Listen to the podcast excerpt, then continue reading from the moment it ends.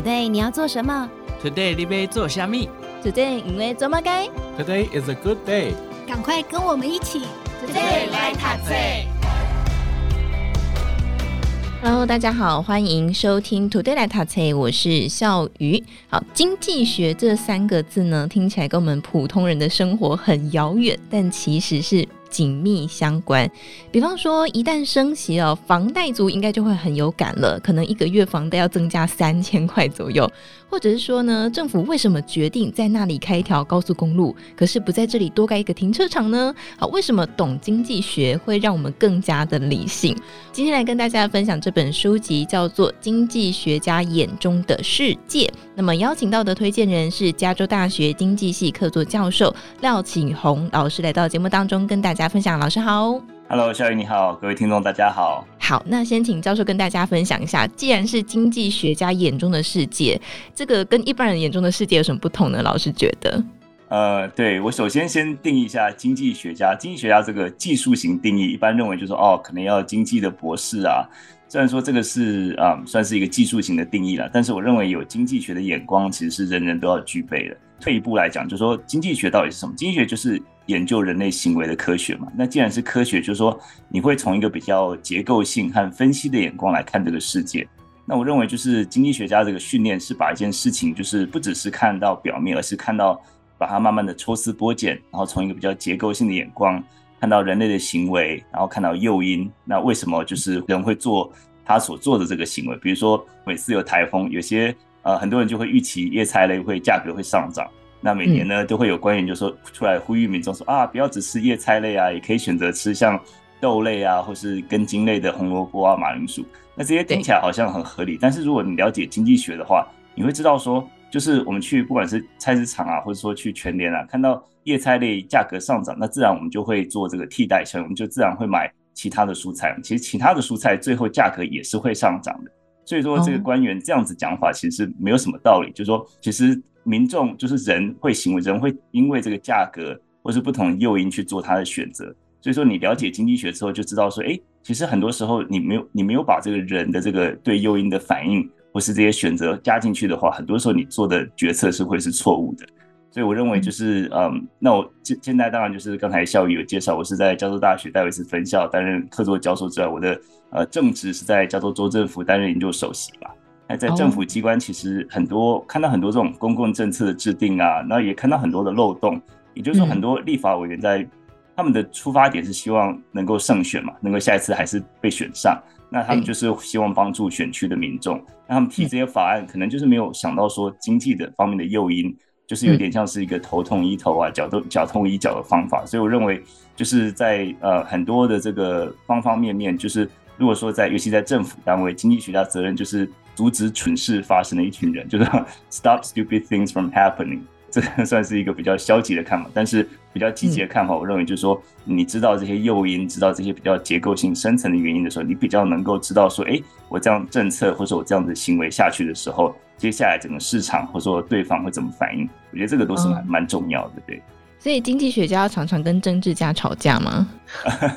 也倒不是吵架，我们尝试要这个说服他们，但是他们不总是听我们的话就是了。很多时候，呃，我觉得这个也是一个权衡啦，因为很多时候，嗯、呃，政治有政，的确有政治的考量，经济也不是说全部都是万能的啦。但是啊、呃，我记得我在加州州政府财政部的时候，很多时候就是我们会建议州长啊，会建议这个财政部长，就说，哎，这个法令可能是呃，可能不太合适，比如说像最低工资。可能会伤害呃，增高最低工资可能会伤害企业或者是伤害餐厅，可是他们认为说，可是政治政治人物他们就有他们的考量，认为说呃，提高最低工资可以帮助这些比较弱势就是比较低薪的团体，那他们当然有他们政治考量，这个也不是呃也不是不正确的，所以说应该是说多方面综合考量，那经济方面的考量更是不可缺少了。听起来，其实，在看这本书的过程当中，大概可以理解这个立场不同，制定出来的政策跟决策不同的那个为难之处哦。但是，经济学好像某个程度跟心理学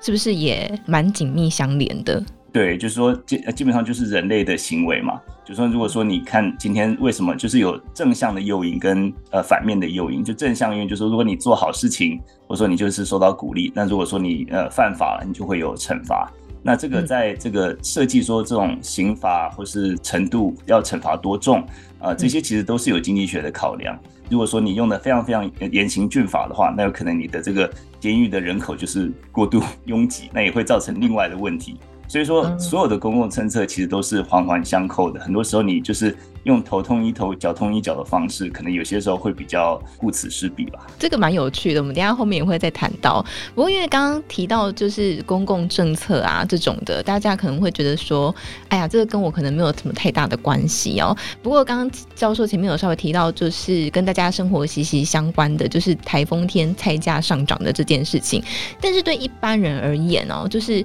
为什么我们要具备相当程度的经济学知识，让我们的生活更好？我觉得说这个经经济学，就像我一开始说的，所谓的经济学家，很多人认为这个技术型定义就是要经济博士。可是我认为说，经济知识或是经济常识，或是经济性经济的这种批判性的这种眼光，其实每个人都应该具备。其实我觉得，就说经济学可以帮助我们看待一个事情的机会成本，看到效益，也帮助我们展望未来。那很多人。就是常常会说啊，如果钱不是问题的话，你会买什么车？问题就是说，钱永远是个问题啊。就是我们的资源永远是有限嘛，对不对？那欲望永远是无穷。那在怎么在这个有限的资源下，让我们的满足极大化？这个就是经济学教我们的。那比如说，就是说你买了这个超市在这个打折，你买三块这个战斧牛排，哇，你很开心，可以选择一天就把三块吃完，或者说你分三天吃完。那一天吃三块当然是很爽啊，可是吃到第三块大概就快要吐了。但是分三天吃就不会这么难过，嗯、这个就是经济学的这个边际效用递减教教导我们说，你应该分开消费，那你每每一块带给你的满足是比起三块一起消费来的更高的。那这个也是一个就是简单的经济观念，嗯、就是可以应用在说，哎，我们一拿到薪水，就是可能当然是很开心，不应该，可是不应该说跟同事马上去餐厅啊，马上去把它花掉一半，应该是要有一个节制的使用啊，就是这样子观念，让我们的选择就是也比较有智慧，来能够权衡机会成本，做出对我们比较有利的选择吧。所以以前那个猴子的故事就是朝三暮四的故事，其实是有道理的。对啊，对啊，就是说你要分开，呃，就是就是分开享用，其实是你你得到的合在一起的效用是比较大。其实就不只是我们讲到钱啦，这其实资源就是、嗯、呃，就广泛来讲还包括时间嘛。时间其实是更宝贵的资源。嗯、比如说呃，对一些可能大学刚毕业的同学来讲，可能二十岁、二十四岁。那假设你到六十几岁退休的话，你工作的年份大概是四十年嘛。但是如果说现在台湾的平均年龄是八十几岁，那所以说你会再再活个六十年，你再做工作四十年，然后可是你再活六十年，所以说你有二十年的时间是没有收入，只有支出的。那也就是说，如果你有经济学的话，你知道说，哎，你这四十年赚的钱，你要投资，你要怎么样来规划？你未来这个供你这个接下来六十年，那还不只是你自己呀、啊，可能如果你之后结婚啊，你有孩子啊、孙子啊，怎么样？如果是有一个经济的比较长远的眼光来看的话，其实会把尽量把我们的消费，我们就知道消费平滑，就是说你不会说一下子吃很多战斧牛排，然后隔天没东西吃这样子。然后你如果说有这样子一个消费平滑的话，就说你让你一生消费不会太大的起伏。那这是一个，就是经济学也可以教给我们的一个、嗯、一个智慧，而且还有一个部分就是说，它其实可以套用在人生当中的很多选择，因为里面有一个叫做机会成本嘛，就是说我们放弃了这件做了这件事情，其实就等于是放弃了其他做这件事情的机会，比方说，呃，选择公司啊，然后要念哪一间学校啊，好，这些都是。不过我们还是请专家帮我们解 解释介绍一下什么是机会成本，然后。政府在做很多公共决策的时候，是怎么样把这件事情考量进去的？对，机会成本就是啊、就教科书的定义，就是说你所放弃的啊、不只是金钱，而是说你如果不做这个选择，你次好的选择，你会得到多少效益？比如说，今天我们选择去上大学，这四年里面，那四四年你高中毕业其实就可以去工作了。那这四年里面你可以赚取的这个钱，其实就是你大学四年的这个机会成本。所以说，上大学之后不只是这四年你花的学费啊、学杂费啊、住宿费啊等等，你还要再加上说你所放弃的更好的这个另外一个选择。所以说，机会成本的好处就是说，帮助我们做一些选择，因为就是说我所放弃的不只是会计上的或者账面上的数字，我还要放弃这个另外一个机会。如果说在这样两边权衡的情况下，我认为说，哎，我所放弃的高中毕业就可以拿到，就可以去工作。因为你认为说你就可以拿到。很好的工作，或者说你可以呃做很好的这个投资的话，就像是很多 NBA 球员，他们不一定要去大学打篮球嘛，他们很多高中毕业就已经是 NBA 的球队就跟他们签约了。他们认为说，在四年，他们根本就是有点像浪费这四年的在 NBA 里面打球的这个上百万的年薪。所以说，这个就是一个机会成本。那再讲到政府的这种公共政策，就是说公共建设的这种优先顺序啊，还有就是是否要做一些公共建设，这些都是千古问题啦。那我认为说，这个其实是嗯。我觉得经济学家的一个观点其实是很重要的，在这些考量里面。而且他在这本书当中有提到一件很有趣的事情，就是说工程师啊，比方说以建造桥梁来说，工程师永远想要建造一条世界上最长的桥，可是经济学家不这么想。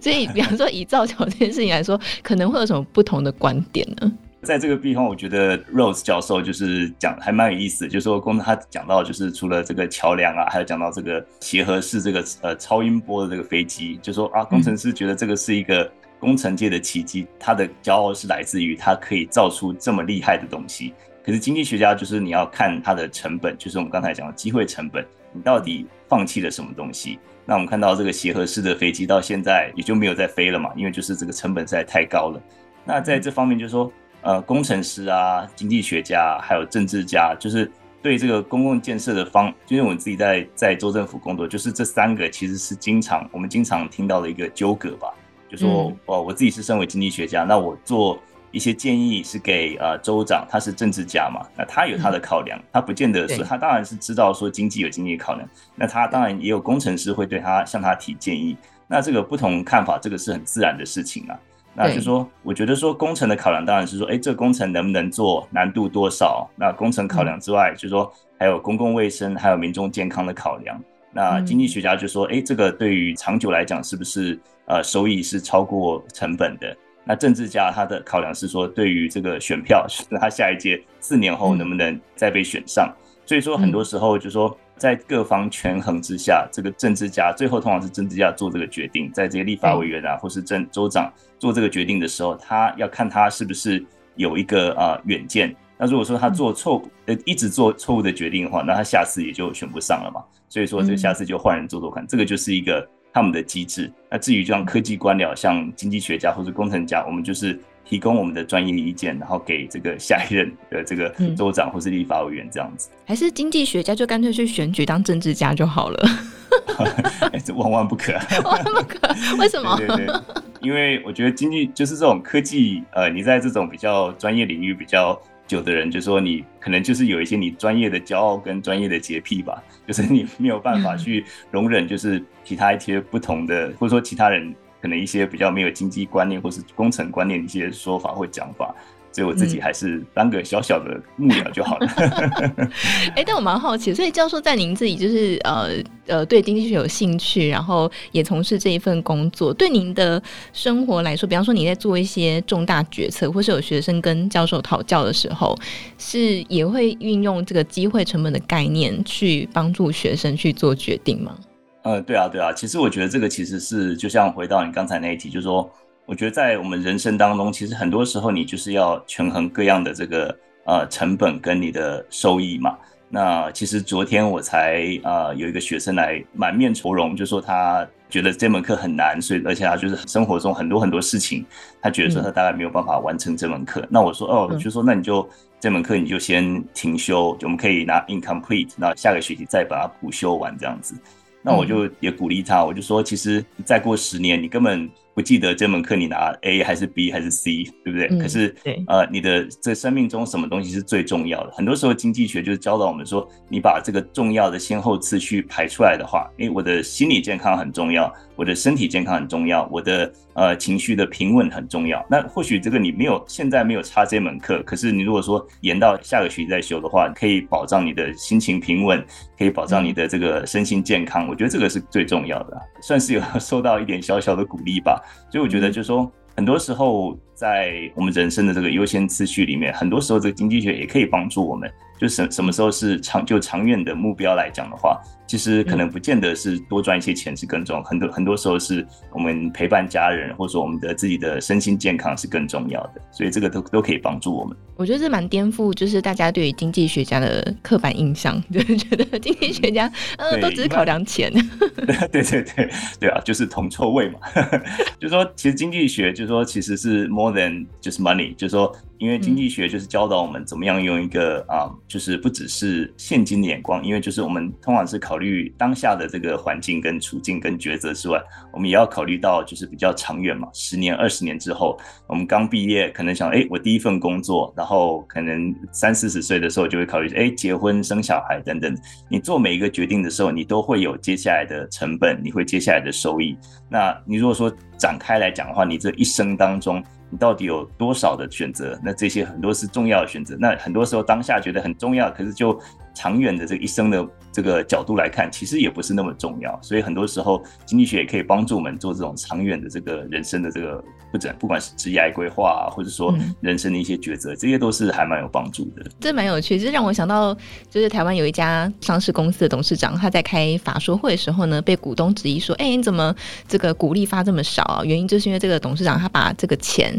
拿去做。呃，转型。那他被质疑的时候，他就说：“嗯，你能像我一样看到二十年之后发展吗？” 觉得、嗯、哦，这个真的是很实用的一个想法，就是看得更远哦。不过我们讲到，就是说在生活当中啊，钱这件事情，呃，它提供我们给我们吸引力，也给我们推力。比方说以呃，这个罚则来说，我们都会觉得说，好像你罚则定的越高，好像比方说新加坡哇鞭刑，然后或者是说你这个酒驾就把他抓去关关一辈子啊等等，好像就可以阻止一些犯罪的发生。但是显然不是这样嘛，因为我们看到有一些这个刑罚它是有一些嗯、呃、天花板的。那教授怎么看？就是这个法则定定呢？法则定定，其实我觉得这个是一个还蛮嗯。以在公共政策里面很需要经济学帮助的一一个面向，因为我想就是像就是刚才这个笑宇说的，就是说可能很多人认为说严刑峻法嘛，那严刑峻法其实如果说你是你的执法方面，就是说有有法规方面跟执法面嘛，那如果说你执法没有呃没有办法做到那么完善的话，那你再定再严格的刑罚，也就是没有很有用。那另外一方面就是说，在这个书里面其实讲到一个叫做边际主义。边际主义其实是一个在法则里面很重要的一个观念。那就是举个例子来讲哈，就是我先定义什么是边际主义。边际主义就是说，呃，就是相对起一次性的这种这种负面的诱因来讲的话，人更会对于每一个细小经济行为的诱因发生反应。比如说，现在台北就是用专用垃圾袋嘛，但是这个其实是好像理所当然。其实这个是在两千年才开始的政策。那如果大家想想一想，如果今天是有两个选择哈，如果今天垃圾是按家户来收的话，一户一千块一个月，那你我们就没有动力了减垃圾减量嘛。反正我交一千块，我就是说我也不分类，因为我没有动力嘛。可是如果说今天是这个呃要买垃圾袋，那我当然就是能够垃圾分类，能够垃圾减量。那这个就是你提供了这个用边际效应，因为我每多一个袋垃圾，我就要多花几块钱去买这个垃圾袋。这个就是提供了一个负面的这个诱因，那你就是帮助大家把垃圾减量。那就是就法则来讲的话，我觉得说就是除了这个嗯增加严刑峻法之外呢，我觉得就是执法方面，就是你如果每次抓到之后，你就是每次再加重，而且是加重的这个幅度，如果说能够大的话，那我认为说其实是可以有效遏制这种呃不管是酒驾，或是说一些这个呃像最近台湾一些像是行人过斑马线啊这些事情，所以我觉得。其实都是可以有一个经济的考量，所以可能觉得酒驾第一次被抓到，跟第二次、第三次被抓到，可能是这个刑责越来越重，反而会比一次抓到罚很重还要更好。对，其实呃，其实像美国加加州，其实呃第一次就有可能会罚很重，不过完全是看情况。那第一次就是我稍微看一下，就是说第一次啊、呃，这个 DUI 就是美国酒驾，第一次就是说你被抓到的时候，他就把你的车子就先拖走，你就不能再开了嘛。嗯然后你的这个可能会处大概最高是一千块美金的罚款，一千块美金大概三万块台币，然后车子就当场查扣，然后你可能会判被判入狱两天到六个月，这可能是完全是看你的犯罪的情势，然后你的驾照会吊销，然后还要上课等等的。那这些其实说很多都是可以啊，就是在网上啊，或者你要上课啊，或者你要社区服务来抵免你的这个入狱的刑期。但是第二次它基基本上就是从轻罪变成重罪，所以你的在记录上，你的这个你等于是你人生就有污点这样子。所以说用这样子加重的方式，而且就说美国的警察其实啊，他们就是在路上不是用这种照相机。我以前曾经